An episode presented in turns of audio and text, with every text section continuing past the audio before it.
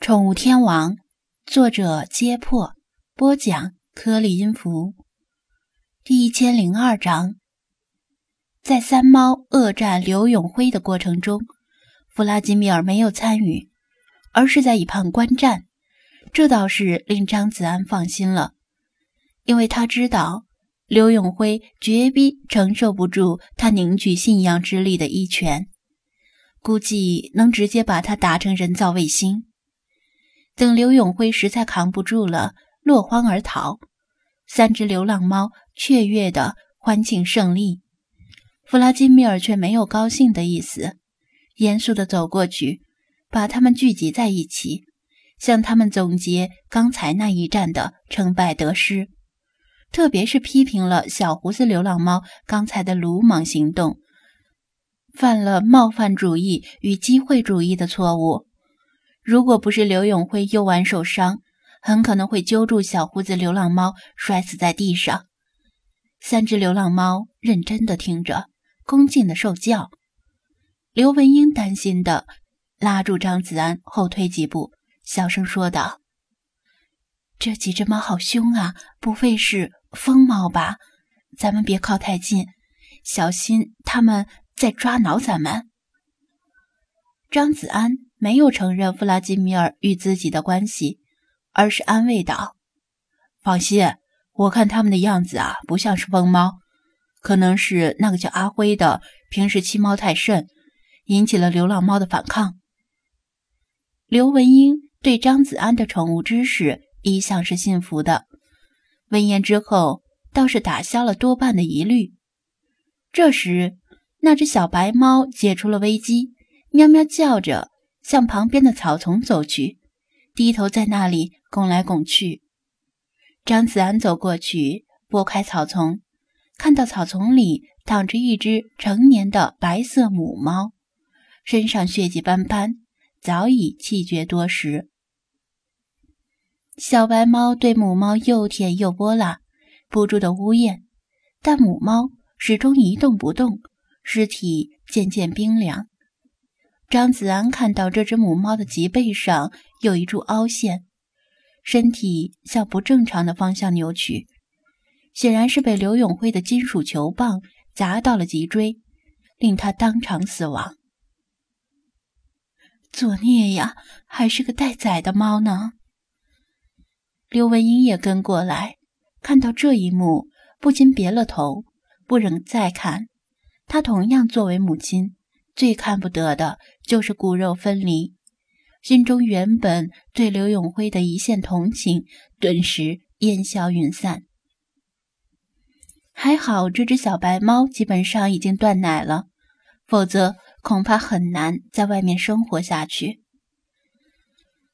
弗拉基米尔和三只流浪猫听见小白猫的哀鸣，也过来看到了这悲惨的一幕，他紧咬牙关。金边绿眸的眼睛里有碧绿的火焰在燃烧。他带头蹲坐在母猫的遗体旁边，其他三只猫也学着他的样子蹲坐下来，且垂下头，像是在默哀。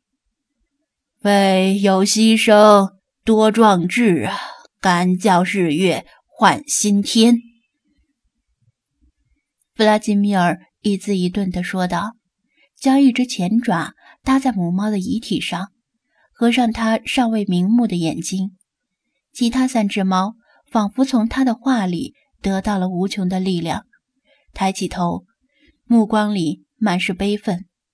这目光甚至让张子安也心头一颤。不能把尸体就这么晾着，会传染病菌的。我去拿个东西把它装起来，然后找个地方把它埋了吧。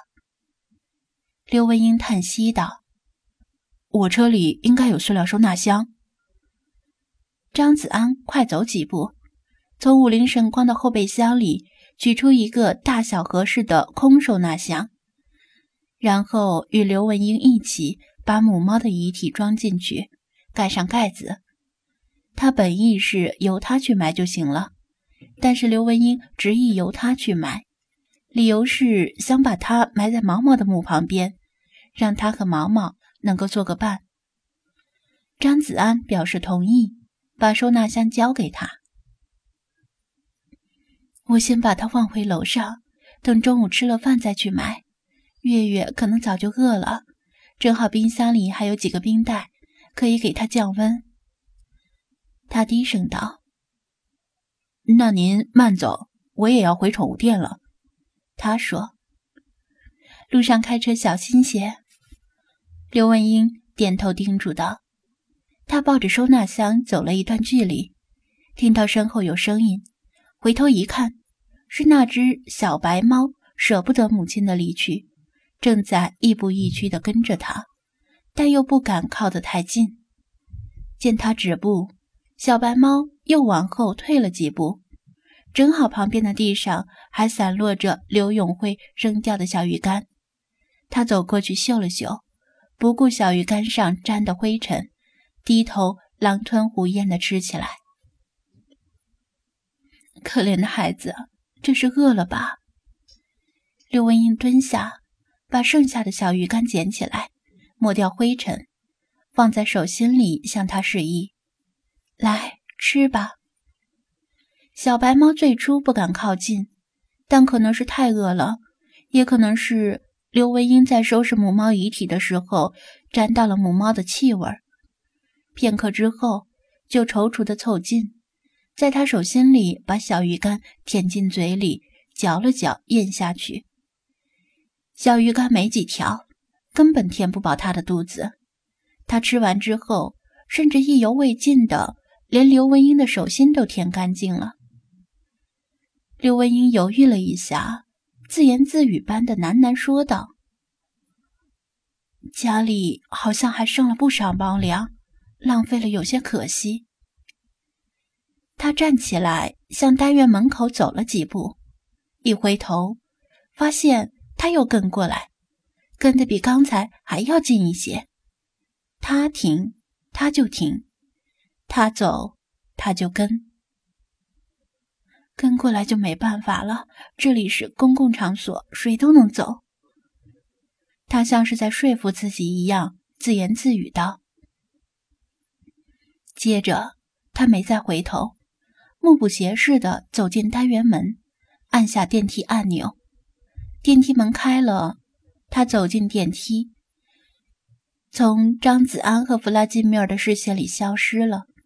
但是电梯门却迟迟没有关上，超过了本应该自动关门的时间，像是有谁在里面按着按钮不让门关上。小白猫跟到了电梯口，犹豫了几秒，又回头。看了看张子安和弗拉基米尔，最后小心翼翼地走进电梯。电梯门关上了。他是个好人，弗拉基米尔评价道。世界上还是好人多，张子安附和道。弗拉基米尔仰头看他一眼，但是反动派也不少。这个嘛，张子安想解释一下。弗拉基米尔打断道：“好人往往总是沉默的大多数，而反动派虽然只有一小撮儿，却像是几粒老鼠屎一样坏了一锅汤。”张子安无言以对，因为他说的完全正确，特别是“沉默的大多数”这个用词太精辟了。谁都知道虐猫是错误的。各地论坛的帖子里，一说到虐猫事件，总是义愤填膺。但是，当虐猫事件切切实实的在眼前发生，而且是由一个像刘永辉那样的壮汉来实行时，又有几个好人能够鼓起勇气上前阻止呢？即使是被他评价为好人的刘文英，也没有当场去阻拦。他是量力而行。一个年近四十的中青年妇女，就算是见义勇为，也要先保护自己。他替刘文英辩解道。弗拉基米尔没有再说什么苛责的话，而是朗诵道：“当他们来抓犹太人时，我保持沉默，因为我不是犹太人；当他们来抓贸易工会主义者时，我保持沉默。”因为我不是贸易工会主义者，当他们来抓天主教徒时，我保持沉默，因为我是新教徒；当他们来抓我时，已无人替我说话。这是在波士顿的犹太人死难纪念碑前的一段话，流传很广。张子安也听说过，弗拉基米尔引用在这里还是挺合适的。虐猫者都是心理扭曲的，他们今天虐猫，明天就可能对人类犯下罪行。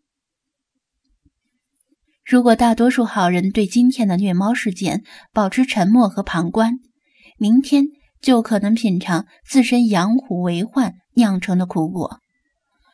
弗拉基米尔说道：“根据这些天来的观察，我做出以下判断。”指望人类反省到自己的错误，进行自上而下的温和变革已经不太可能。